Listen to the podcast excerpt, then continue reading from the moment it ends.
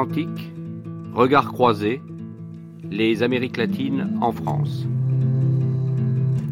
Aujourd'hui, les courants et les vagues.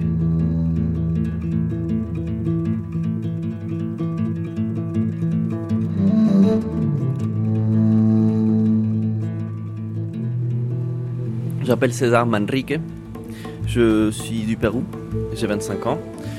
Je suis venu en France il y a bientôt 6 ans. J'ai étudié les sciences politiques d'abord à Lyon et puis à Paris. Depuis la maternelle, j'apprends le français dans le lycée franco-péruvien. Mes parents n'étaient pas particulièrement francophiles, ils étaient simplement. Ils ont décidé de m'inscrire à cette école. Donc depuis mon plus jeune âge, j'ai toujours euh, fait des allers-retours, euh, même euh, entre l'école et la maison. C'était déjà un grand changement culturel. ça a toujours été comme ça. Et ça me plaît. On n'avait pas besoin de traverser l'Atlantique pour être en France. Quand je suis en France, le Pérou me manque, surtout ma famille, et vice-versa. Quand je suis au Pérou, je pense à la ville de Paris. Je pense tout particulièrement à la description qu'on fait euh, de la ville de Paris euh, bon, dans Vargas. C'est dans Las travesuras de la Niña Mala, très joli. Un traducteur qui travaille à l'UNESCO, euh, qui est finalement amoureux de la ville de Paris. Et je pense aussi à Rayuela, à la description que l'on fait des allées de Montmartre et des pentes de Montmartre avec la mar. C'est magnifique.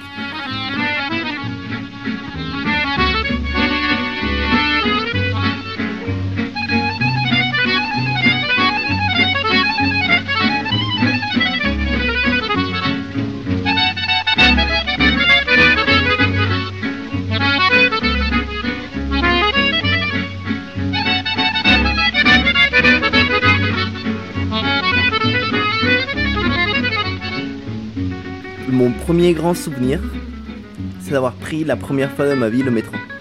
Je me souviens encore de ce jour, je n'avais jamais pris le métro. Il n'y a pas de métro à Lima finalement, il y a juste un train qui a été raté pendant, pendant des années. C'est l'image que j'ai. Je ne sais pas pourquoi, c'est resté dans moi. Je suis rentré dans une grotte souterraine et j'ai pris un métro.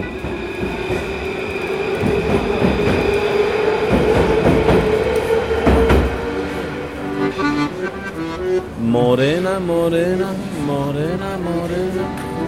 Encore, encore morena. Morena, morena, morena, morena. Ay, combine la cena. Ay, la Paris. Se tiare Tour Eiffel. Aux Champs-Élysées, à Colis Fetelle. La Paris, la Paris, shalala, la, la. Morena, morena, morena, morena, et vous êtes très jolie, morena. Ay, la Paris, je tiens le tour Eiffel, au Champs-Élysées, à Colis Fetelle, la Paris, la Paris, la la la la, pam, pam.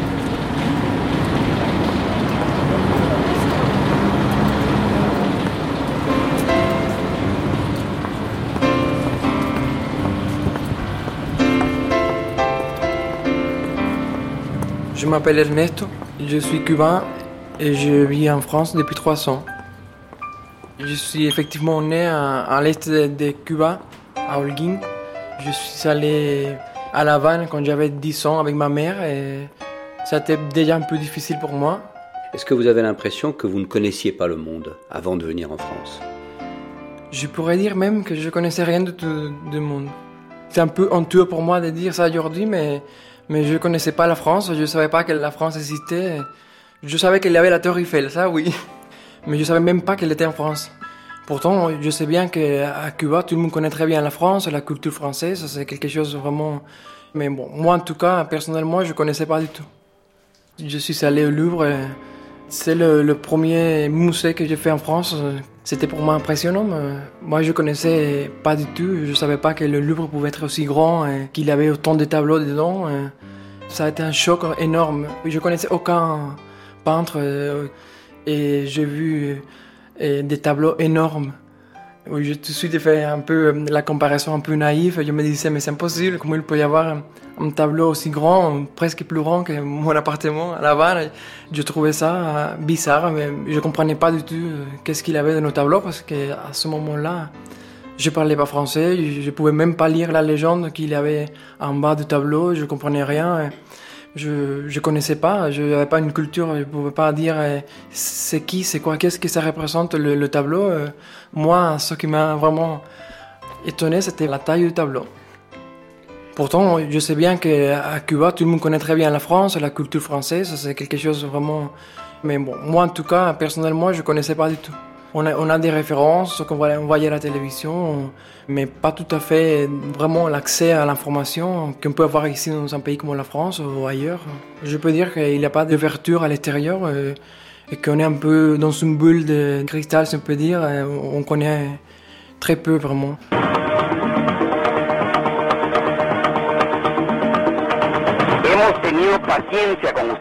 Nous avons fait preuve de beaucoup de patience, Monsieur Castro.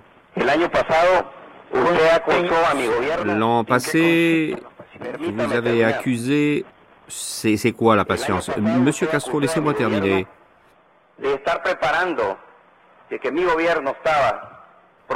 Vous avez accusé l'année dernière notre gouvernement de préparer un attentat contre M. Chavez. Nous avons eu beaucoup de patience avec vos déclarations. Mais ce que vous avez fait ici est absolument intolérable.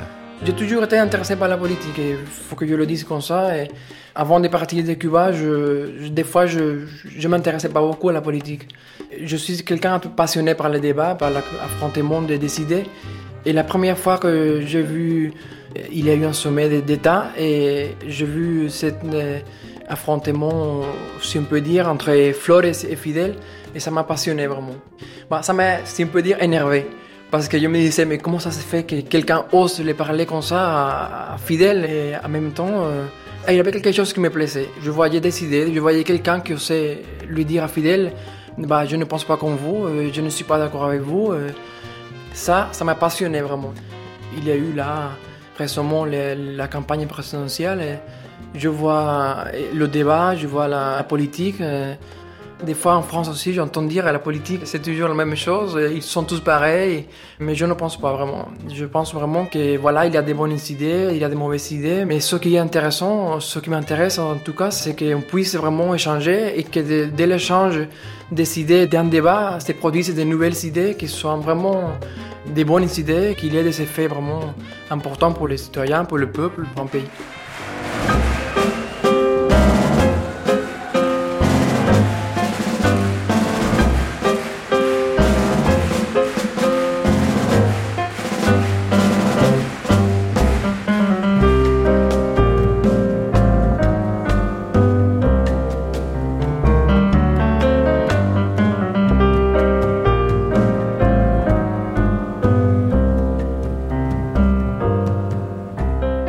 Troisième voyage, donc premier voyage du village à La Havane, deuxième voyage La Havane, Paris, et troisième voyage la Sorbonne.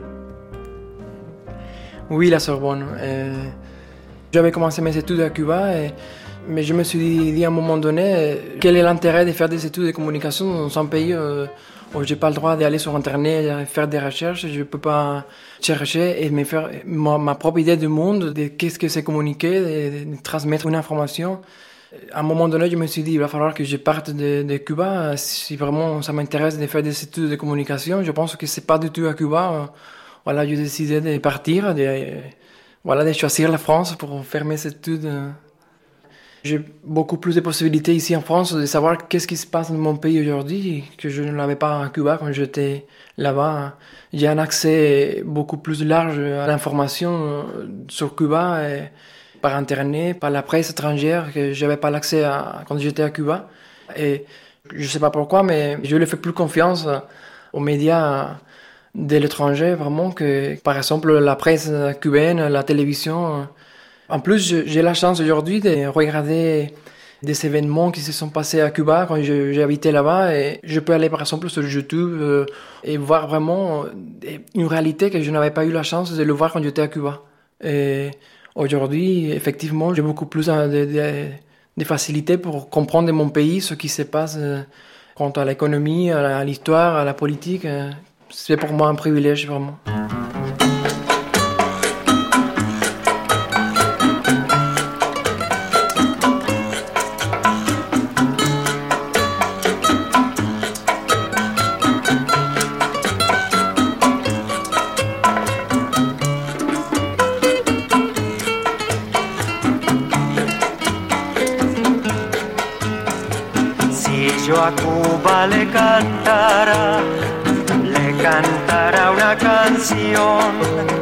Tendría que ser un son, un son revolucionario, pie con pie, mano con mano, corazón a corazón, corazón a corazón. Pie con pie, mano con mano,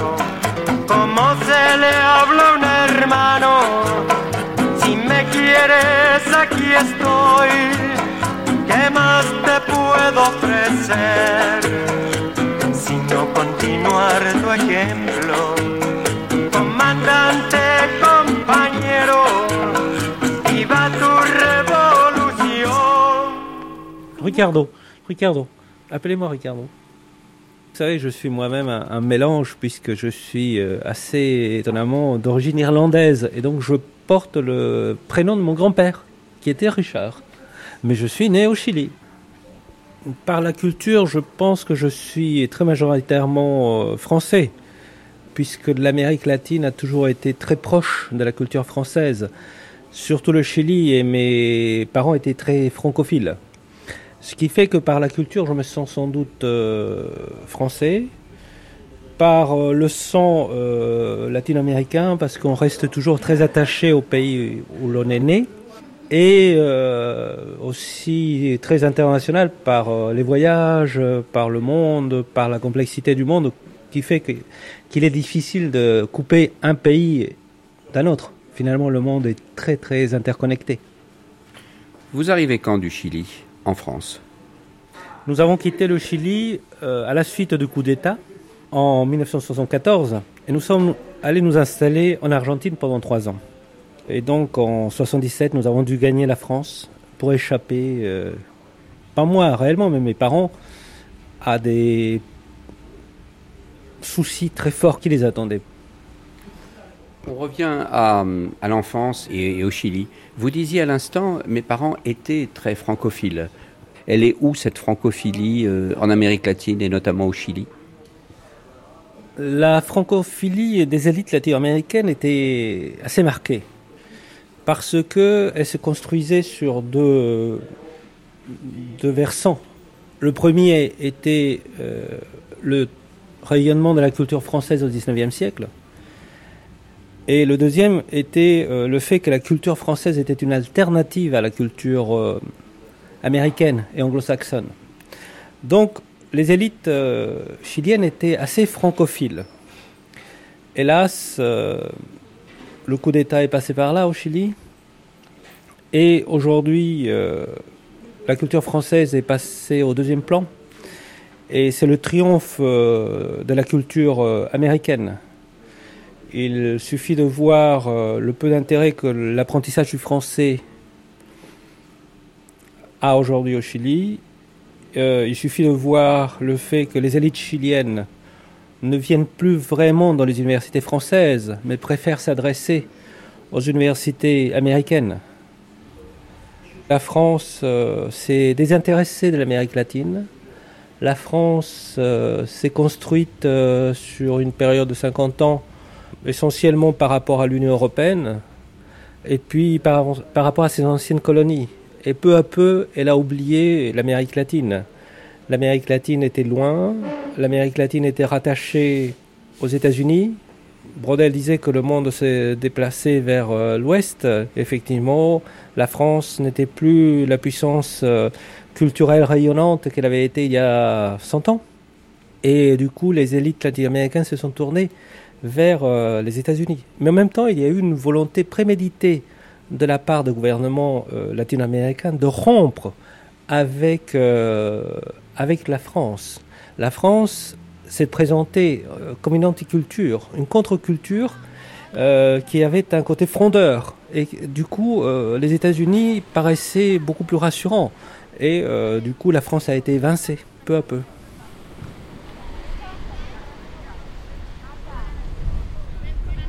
Si l'on prend le cas particulier des latino-américains, les latino-américains se sont assez bien intégrés en, France pour différents motifs. Le premier, c'est que culturellement, ils n'étaient pas très éloignés. même si physiquement ils sont très différents, même s'il y a un fond indien dans la culture, même s'il y a un syncrétisme religieux quelque part euh, très fort, est-ce que l'intégration doit conduire à la destruction de la culture d'origine? Est-ce que l'intégration signifie euh, vivre en communauté? Est-ce que l'intégration c'est rejeter les communautés? Si intégrer c'est perdre son identité perdre son passé, ça conduit à la folie. Euh, c'est une forme de, de folie que de s'oublier soi-même.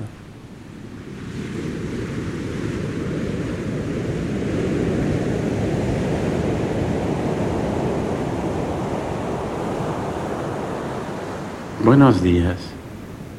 ¿Puedo pasar? Me llamo Pablo Neruda. Soy poeta. Vengo llegando ahora del norte, del sur, del centro, del mar, de una mina que visité en Copiapó. Vengo llegando de mi casa de Isla Negra y te pido permiso para entrar en tu casa para leerte mis versos, para que conversemos. Mis primeros poemas escritos en Cautín, en mi infancia, antes de los 15 años, cuando se abrían los ojos de mi conciencia y cuando aún el panorama de la vida se, veía tan oscuro para mí como el cielo del sur en invierno. Barrios sin luz. Se va la poesía de las cosas o no la puede condensar mi vida. Ayer mirando el último crepúsculo, yo era un manchón de musgo entre unas ruinas las ciudades, hollines y venganzas, la cochinada gris de los suburbios, la oficina que encorva las espaldas, el jefe de ojos turbios, sangre de una revol sobre los cerros, sangre sobre las calles y las plazas, dolor de corazones rotos, podre de hastíos y de lágrimas. Un río abraza el arrabal como una mano helada que tienta en las tinieblas. Sobre sus aguas se avergüenzan de verse las estrellas.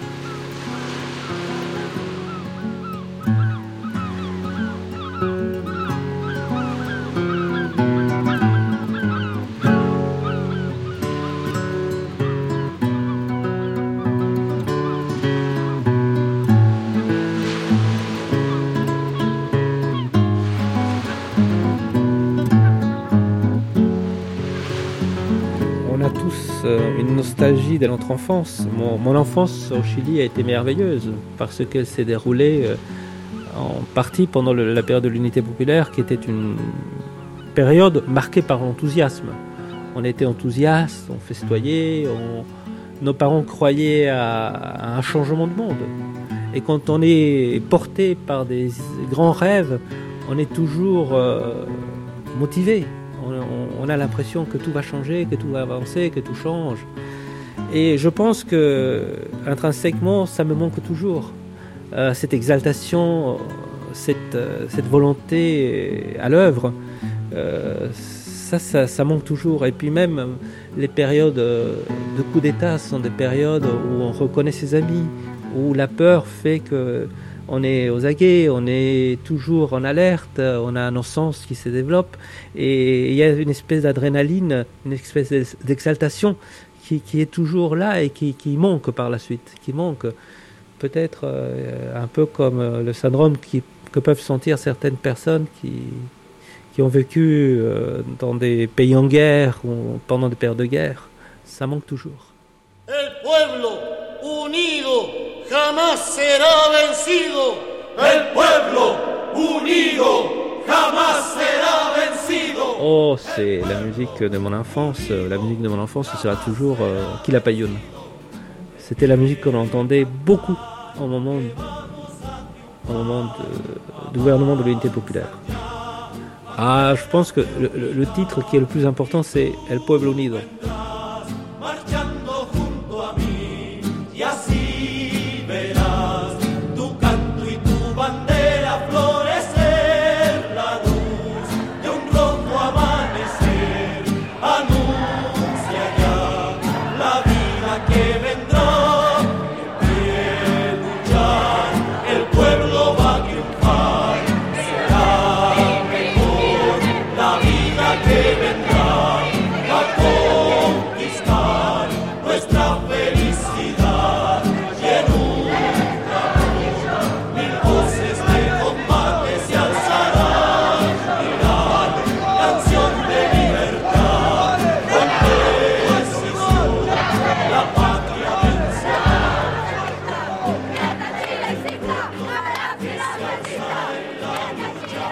Aujourd'hui, qu'est-ce que vous avez envie de, dire à la France?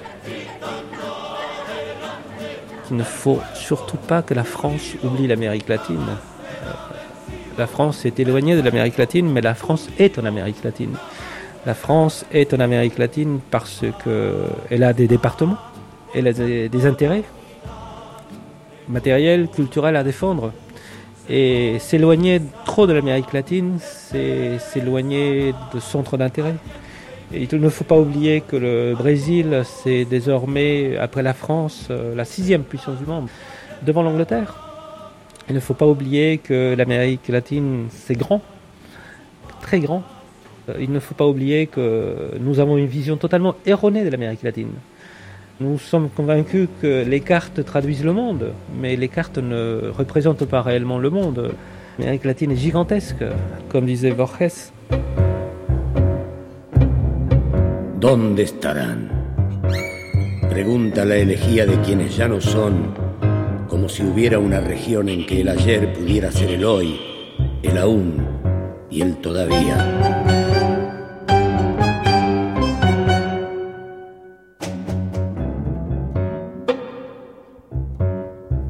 ¿Dónde estará, repito, el malevaje que fundó en polvorientos callejones de tierra o en perdidas poblaciones la secta del cuchillo y del coraje?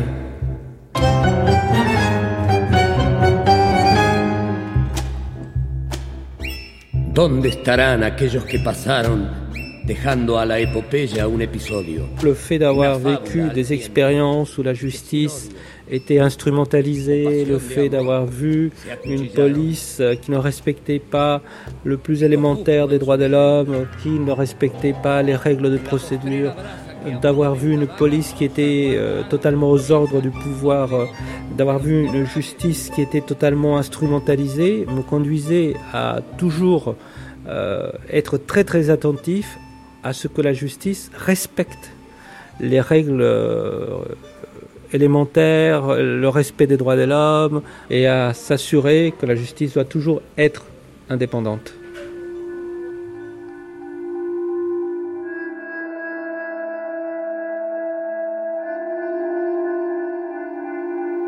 Cuéntame cómo murieron tus hijos.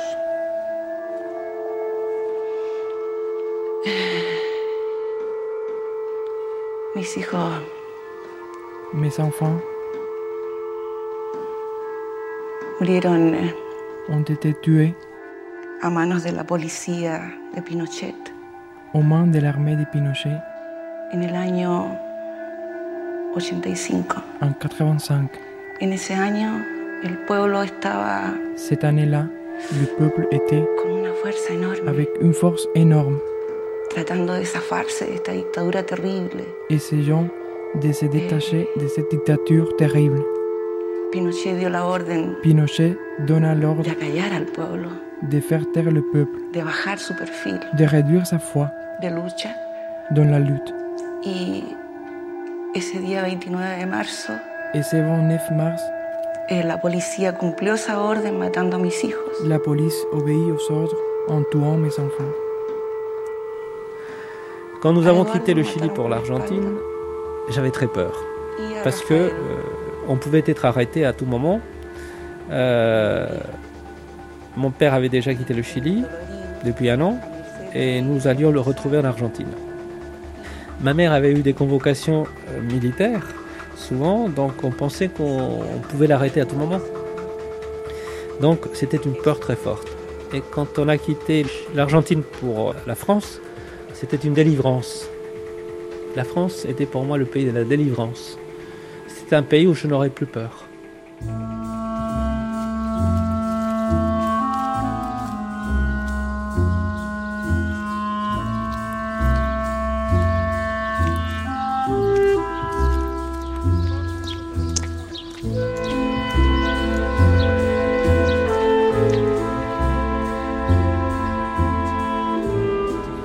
saison se prépare sous la terre.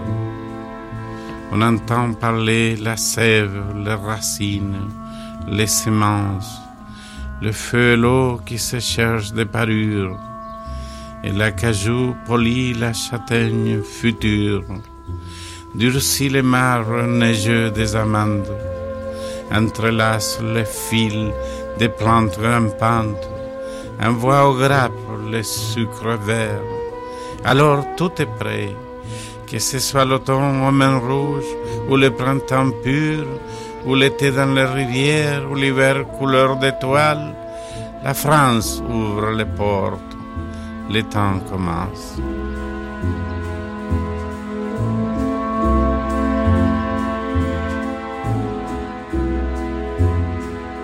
Je suis arrivé le 6 août 1976, les jours les plus chauds de l'été les plus chauds du XXe siècle. Et l'année où Paris mettait en place la carte orange. Voilà, ce sont mes premiers souvenirs de mon arrivée à Paris. On ne s'attendait pas à une chaleur pareille. Et là, on était une dizaine de, réfugiés, c'est-à-dire que bon, on avait dû partir. C'était un choix, c'était pas un choix au fait, c'était presque ça ou la disparition ou, ou la mort, parce que l'Argentine en 76, l'Uruguay aussi, le Chili, encore plus, c'était des pays de, violences. On pourchassait les gens. Il y avait une dictature très dure. Et puis on pourchassait en particulier en Argentine. il y avait dans l'année 76 une chasse aux étrangers très, très forte. Moi, je suis arrivé en France avec les statuts de réfugiés politiques à la suite de l'assassinat de mon père, qui était un sénateur uruguayen exilé en Argentine en mai 76 et à la suite aussi de l'enlèvement d'une de mes sœurs qui était en Argentine aussi et qui était longtemps disparue et réapparue ensuite en Uruguay. Donc euh, après ces événements-là, j'ai pris contact avec l'Office des réfugiés des Nations Unies, qui m'ont donné un visa et je suis venu à Paris. Donc on était arrivé à l'aéroport d'Orly, on était embarqué dans un bus, on a fait un, trajet dans la nuit sans savoir trop où on allait. Et puis on est, arrivé en, foyer. Et le lendemain, croyant être à Paris, on se retrouvait dans un foyer à, à Sonacotra, à un kilomètre à pied d'Evry, qui était tout juste euh, sorti des terres. Donc euh, voilà, c'était une impression très drôle, mais bon, tout de suite après, on est, on allé à Paris, on a fait nos, démarches administratives. On a retrouvé les autorités françaises, France Terre d'Asile, la CIMAD, tous les gens qui, toutes les institutions qui s'occupaient de venir en aide de, réfugiés politiques. Et puis on a été faire les, les démarches administratives et on a commencé une nouvelle vie.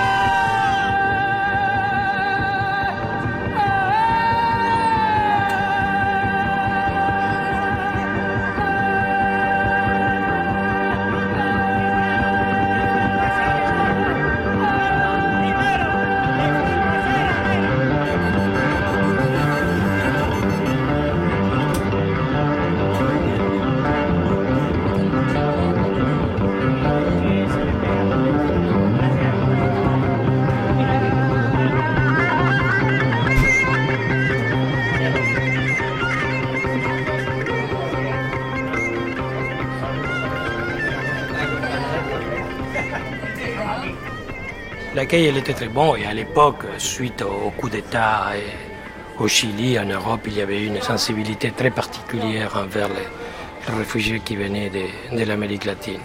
Mais à l'époque, on se mélangeait déjà avec d'autres réfugiés, en particulier les, derniers réfugiés de la dernière vague répressive d'Espagne, des réfugiés qui venaient du Liban, où il y avait la guerre civile. Donc, ces foyers-là, à Évry, Ville Nouvelle, où je suis resté trois mois, c'était aussi un, lieu de rencontre parce qu'il y avait une quinzaine, une vingtaine de, gens de nationalités différentes, pas seulement latino-américains, sinon qu'on a pris tout de suite contact avec la détresse et puis l'exil des gens d'autres pays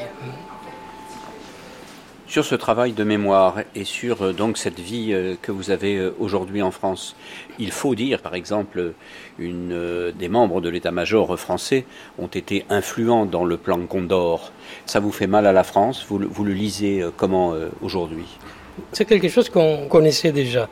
Pas de façon si précise parce qu'il y a eu cinq ou six ans d'une émission de télévision faite par, par une journaliste française qui a démontré et démonté les les mécanismes de la torture euh, et du plan Condor en Amérique du Sud, sachant que c'était d'une part des, officiers français qui avaient transmis leur savoir-faire, pour ainsi dire, aux Américains, dans l'expérience de la lutte contre les, fronts de libération de l'Algérie, et qui ont transmis aussi directement, surtout en, en Argentine et au Brésil, à travers l'implantation de quelques officiers qui l'ont fait. Je ne sais pas très bien si c'était d'une façon officielle, mais quelques-uns aussi de façon extra-officielle. Ce qui en partie c'est un paradoxe, parce que d'une part, la France, elle était très accueillante par rapport à tous les réfugiés de l'Amérique latine, on ne peut pas dire le, les contraires, et en même temps, il y avait une collaboration euh, très poussée avec les dictatures uruguayennes, en particulier à travers la vente d'armes, et, ensuite à, travers un personnage sinistre qui s'appelle Papon, qui était l'ancien préfet, mais qu'à l'époque il était ministre du budget de Zika. Et c'était lui, dans ses voyages officiels vers l'Argentine, qui était chargé de transmettre les messages des autorités françaises en disant il ne faut pas aller trop loin, il faut, il faut essayer de garder les formes, etc. Donc il y a une, une ambiguïté, c'est-à-dire il y a d'une part la raison d'État traditionnelle et puis pour le... Mais grâce au travail fait par la France sous l'impulsion de Louis Joannet, des magistrats bien, connus, et puis de Philippe Texier, qui est un autre magistrat euh, connu, tous les deux très impliqués dans la solidarité avec l'Uruguay, l'Argentine et le Chili pendant les années de dictature, mais en tant que magistrat très impliqué dans la définition de la disparition comme euh, crime contre l'humanité. Et, et, puis à travers euh, certaines personnalités, je pense en particulier à Madame Mitterrand, quelqu'un qui nous a beaucoup aidé, c'est Robert Badinter aussi. La petite Martita. Ces jours-ci, tu vas avoir trois ans loin de tous les tiens. Trois ans déjà depuis les jours où tu as été séquestré en même temps que tes parents, petit bébé plein de vie. Trois ans pendant lesquels nous n'avons rien fait d'autre que de penser à toi et te chercher.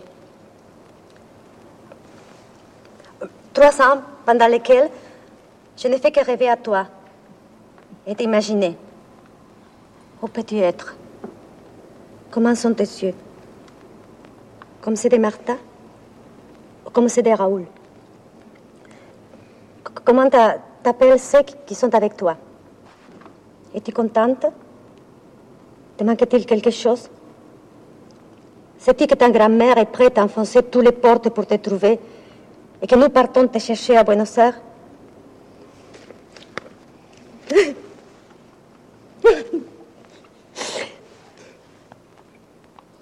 N'aie pas peur. Je te reconnaîtrai. Car tu es la fille de ma fille, le sang de mon sang. Et confiance. Je te trouverai. À bientôt, ma petite fille.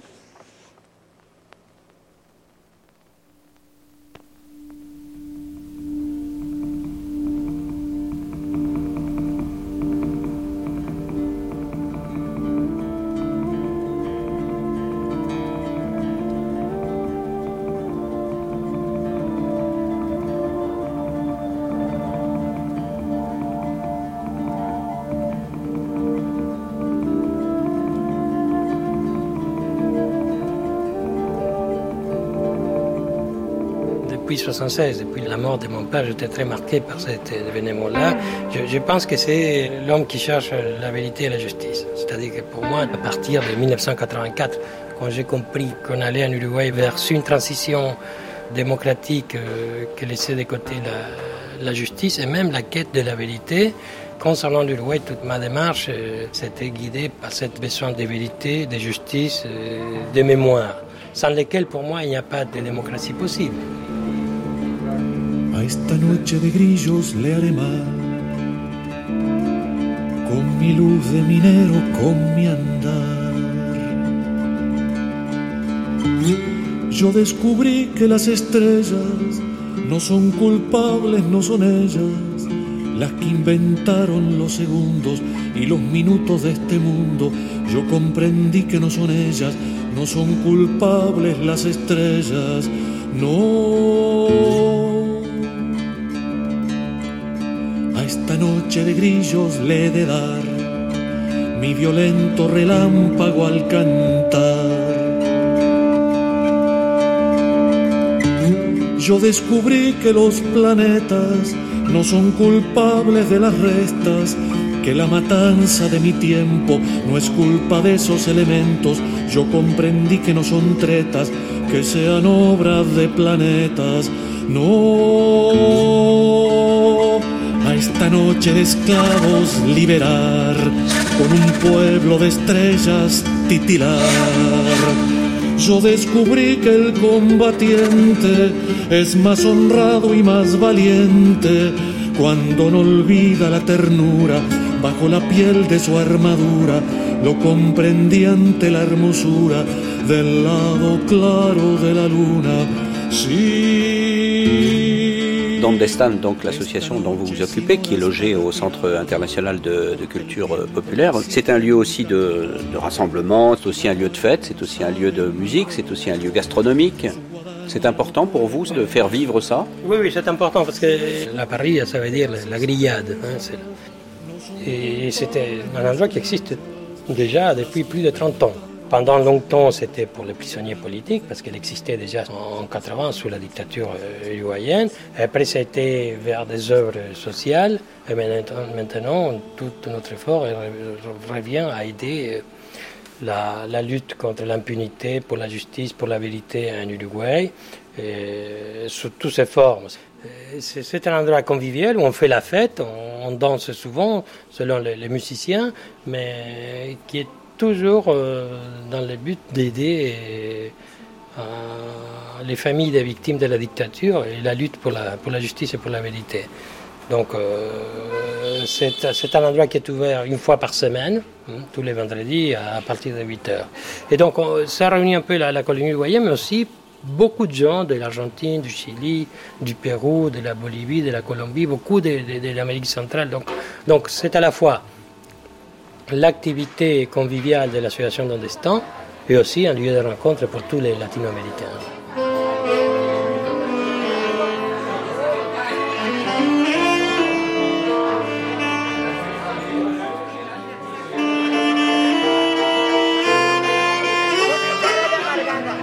Je suis uruguayen. Moi aussi. Todos uruguayos.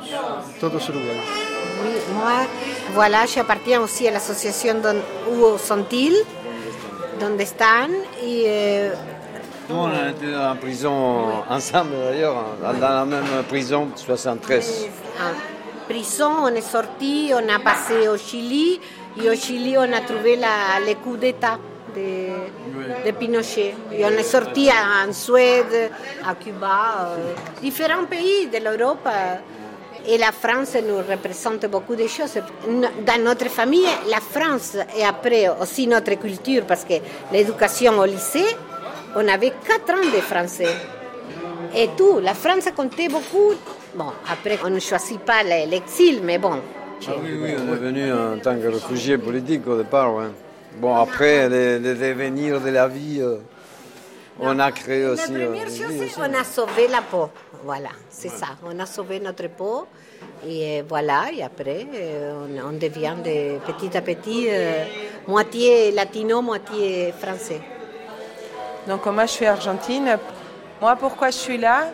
Je dirais solidaire avec la cause des Uruguayens Surtout, mon envie, c'est de pouvoir leur transmettre euh, patience et espoir, puisque nous, on a eu un long chemin à parcourir par rapport aux droits de l'homme en Argentine.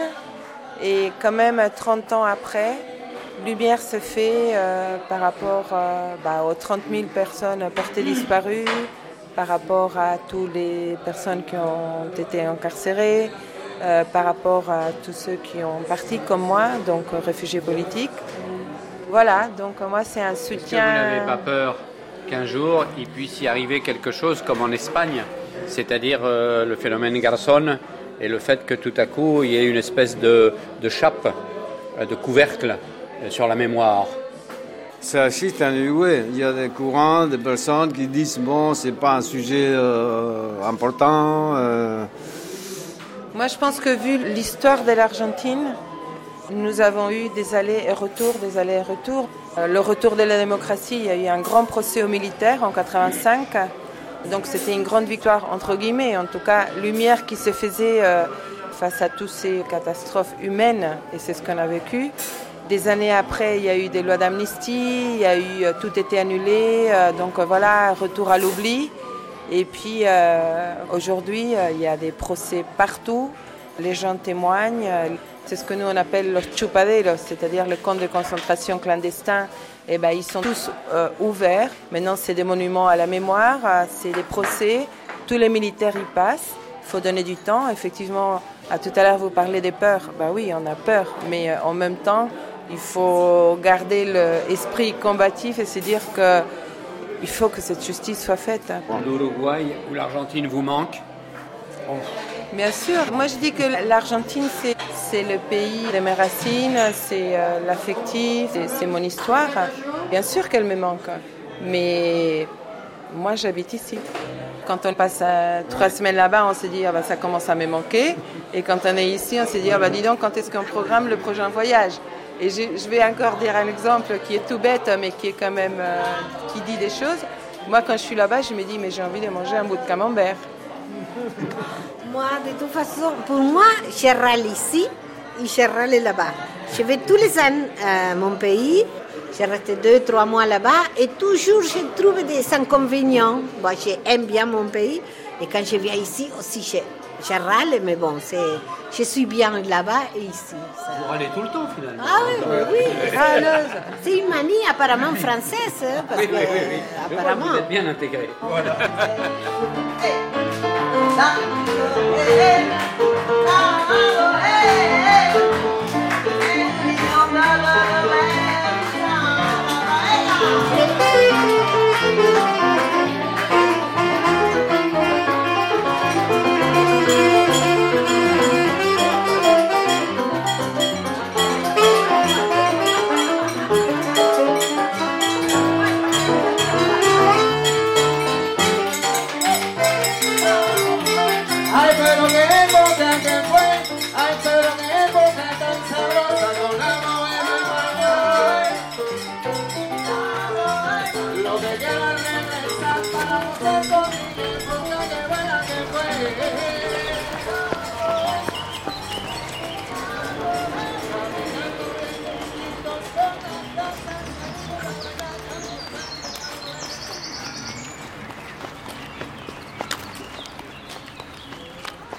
Vicente, Vicente Romero.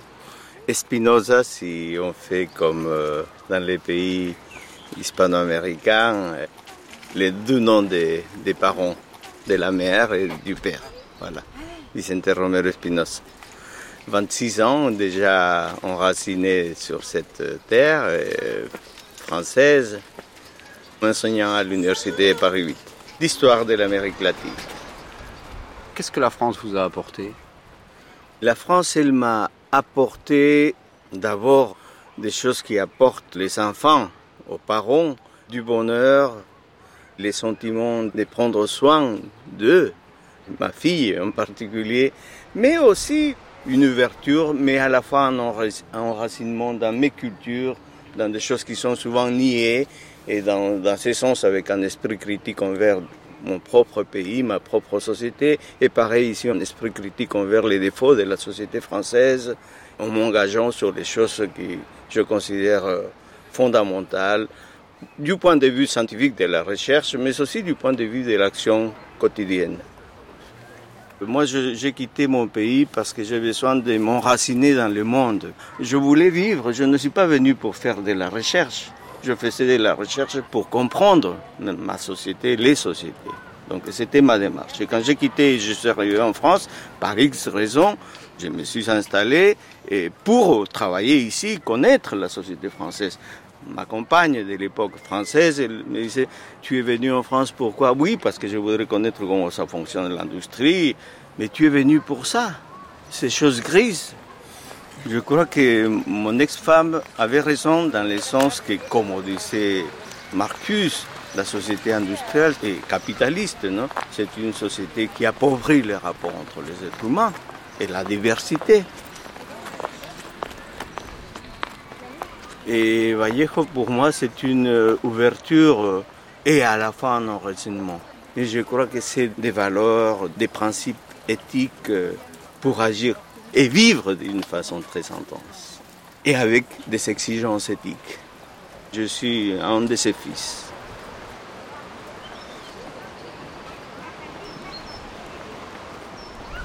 Era, era, era. mediodía estampado entre relentes. Era, era. ¿Cómo se llama cuando erízanos? Se llama era. Tiempo, tiempo, tiempo. Vallejo a écrit ses poèmes en 1922 quand il était emprisonné à la prison de Trujillo, à deux rues de la place principale de la ville. J'y été dans cette prison pour rendre visite et faire de l'alphabétisation avec les prisonniers dans les années 86. Mais lui, lui, quand il a été emprisonné, il a été emprisonné dans la période de l'été. Et sur la cour, j'imagine les paysages. Soleil frappant très fort, la cour sèche, sans eau. Et lui, sous l'ombre, regardant ces paysages secs, arides, très arides, et, avec un ciel très ouvert, très clair, très limpide, mais sec, très sec. Donc c'est un temps pas simplement un temps immédiat, mais un temps aussi humain, animal, minéral du sable.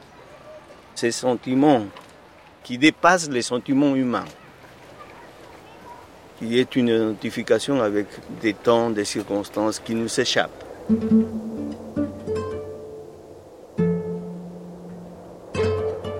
Yo nací un día que Dios estuvo enfermo.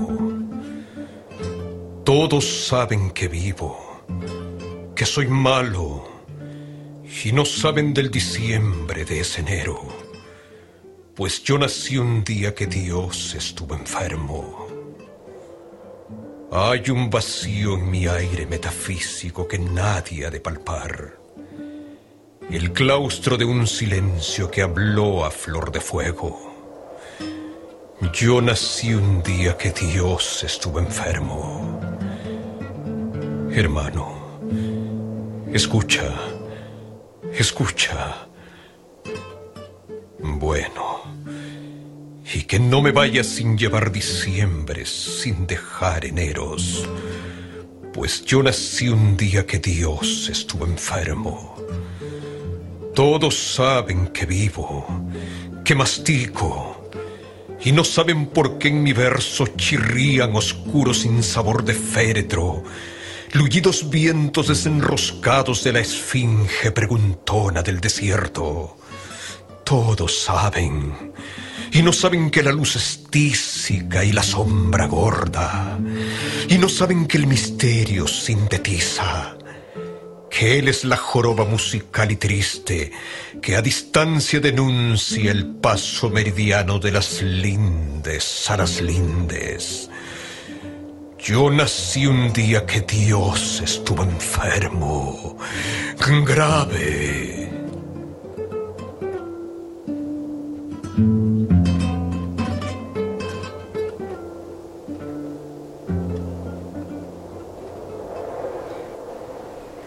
Dans mes enseignements, j'aborde avec mes étudiants les rapports entre l'Amérique et l'Europe. Tout d'abord, je pars de l'idée qui enferme le mot euh, Amérique.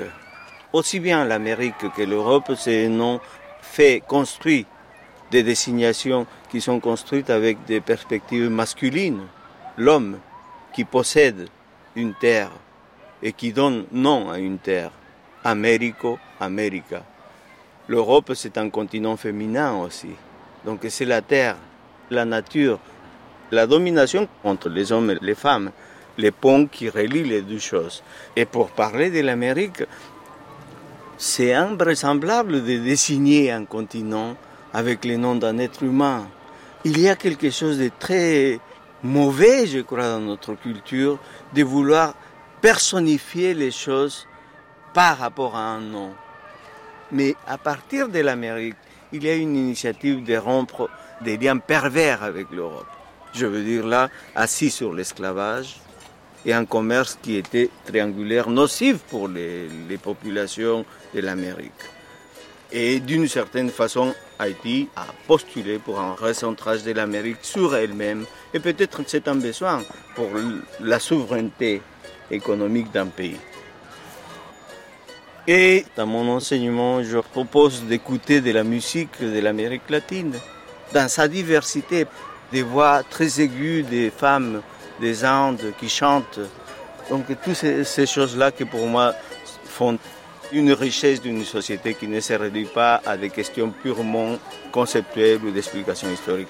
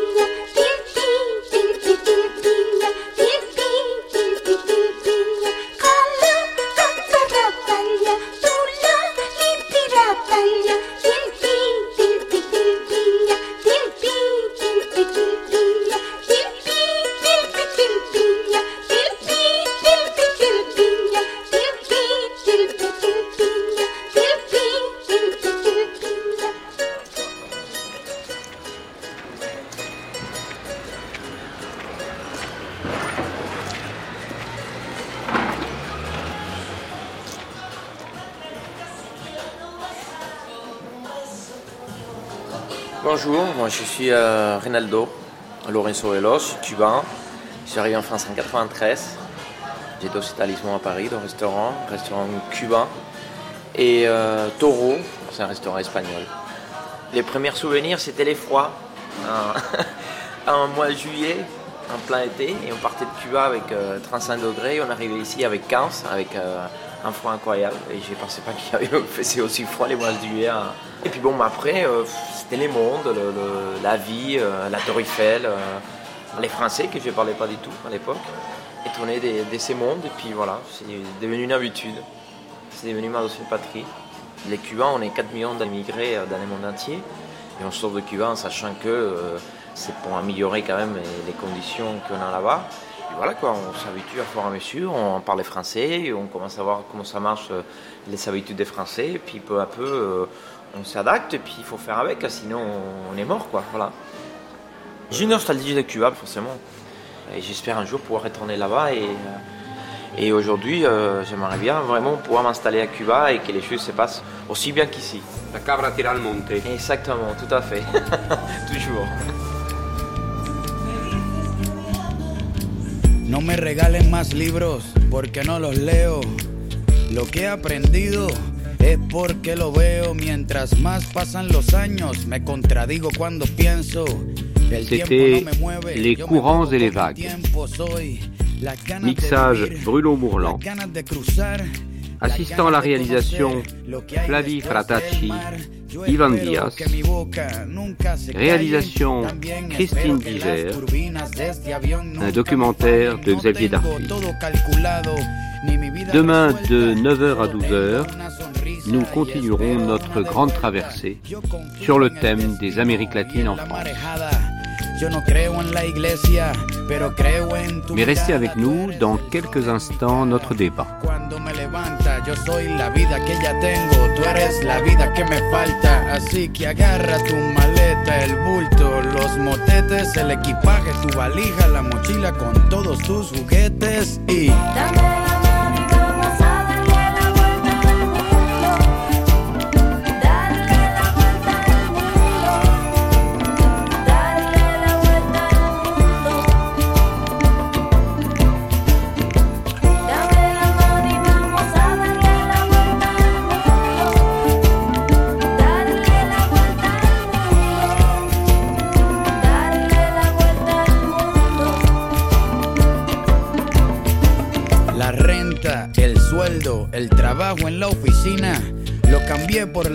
y por huertos de harina. Me escapé de la rutina para pilotear mi viaje, porque el cubo en el que vivía se convirtió en paisaje. Yo era un objeto esperando hacer ceniza. Un día decidí hacerle caso a la brisa, a irme resbalando detrás de tu camisa. No me convenció nadie, me convenció tu sonrisa y me fui tras de ti persiguiendo mi instinto. Si quieres cambio verdadero, pues camina distinto. Voy a escaparme hasta la constelación más cercana. La suerte es mi oxígeno, tus ojos son mi ventana. Quiero correr por siete lagos un mismo día, sentir encima de mis muslos el clima de tus nalgas frías llegar al tope de la sierra, abrazarme con las nubes, sumergirme bajo el agua y ver cómo las burbujas suben